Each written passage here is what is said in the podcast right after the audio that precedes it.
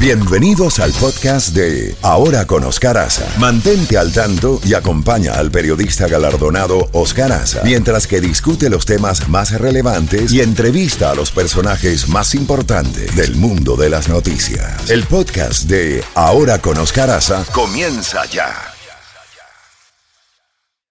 Bueno, son las 8 y un minuto y ya tenemos en la línea al doctor Juan de Llano, médico y profesor de Miami Dade College. Doctor, hoy vamos a hablar de una queja que va eh, en crecimiento, en aumento, a través del teléfono y a través de las redes sociales con nosotros y nos preguntan, y es la exactitud o no de las pruebas del COVID-19 eh, con hisopo nasal, o sea, a través de la nariz. Eh, hay muchos. ¿cuán, cuán, cuán exacta es esa prueba? Porque se están quejando de que dura mucho para hacerse la, cantidad de personas, pero además de eso, dura mucho para la respuesta, hasta una semana. ¿Por qué se tardan tanto y cuán exacta es esa prueba? ¿Qué posibilidades de error hay al hacerse esa prueba a las personas? Buenos días. Sí, buenos, buenos días, Oscar. Buenos días a todos los que nos están escuchando. Eh, la verdad que comprendo perfectamente la queja y yo soy partícipe, ¿no? Me gustaría que si me hago una prueba del COVID, tener los resultados inmediatamente o lo más pronto posible, digamos, como se hace cualquier otro tipo de prueba contra el flu, contra el VIH, etcétera. Lo que pasa es que, a ver, eh, la prueba que estamos haciendo, la prueba, digamos, molecular, eh, es un proceso que es si, digamos, llegamos a un laboratorio y no hay nadie haciéndose la prueba, esa prueba puede estar el resultado listo en unas cuatro o cinco horas. Ah, lo que sucede es que cuando estos laboratorios tienen miles y miles y miles de muestras de, saliva, eh, esto lleva un proceso, esto lleva una serie de, de, máquinas, esto lleva una serie de reactivos y hacer cada una de estas pruebas puede tardar tres horas, cuatro horas por lo tanto, eh, hay que tomar en cuenta el tiempo que lleva trasladar la muestra desde el lugar donde se toma hasta los laboratorios donde se realizan. Esto va a tardar unas horas. Luego, eh, registrar todas las muestras que han entrado al laboratorio y luego procesar todas y cada una de estas muestras.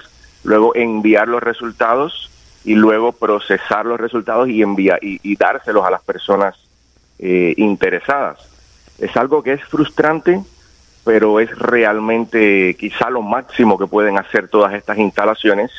Y es frustrante, lo digo, porque digamos yo me hago la prueba hoy y el resultado me lo dan en una semana.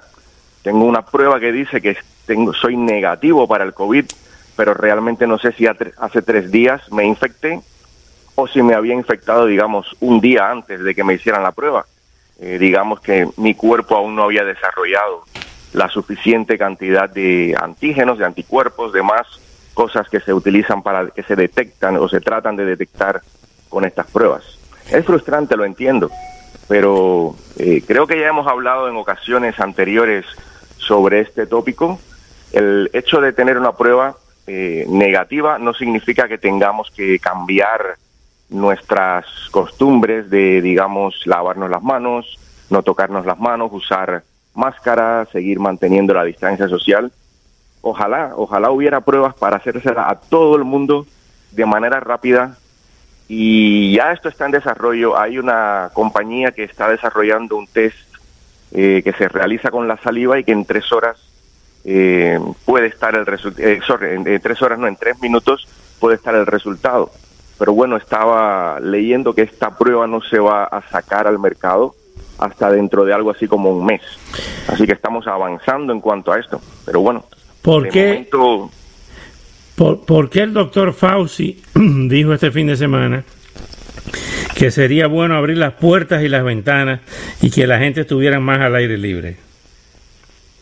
Sí, bueno, el virus, eh, el virus generalmente cuando hay corrientes de aire, el virus suele, eh, digamos, reducimos la concentración del virus dentro de, los locales.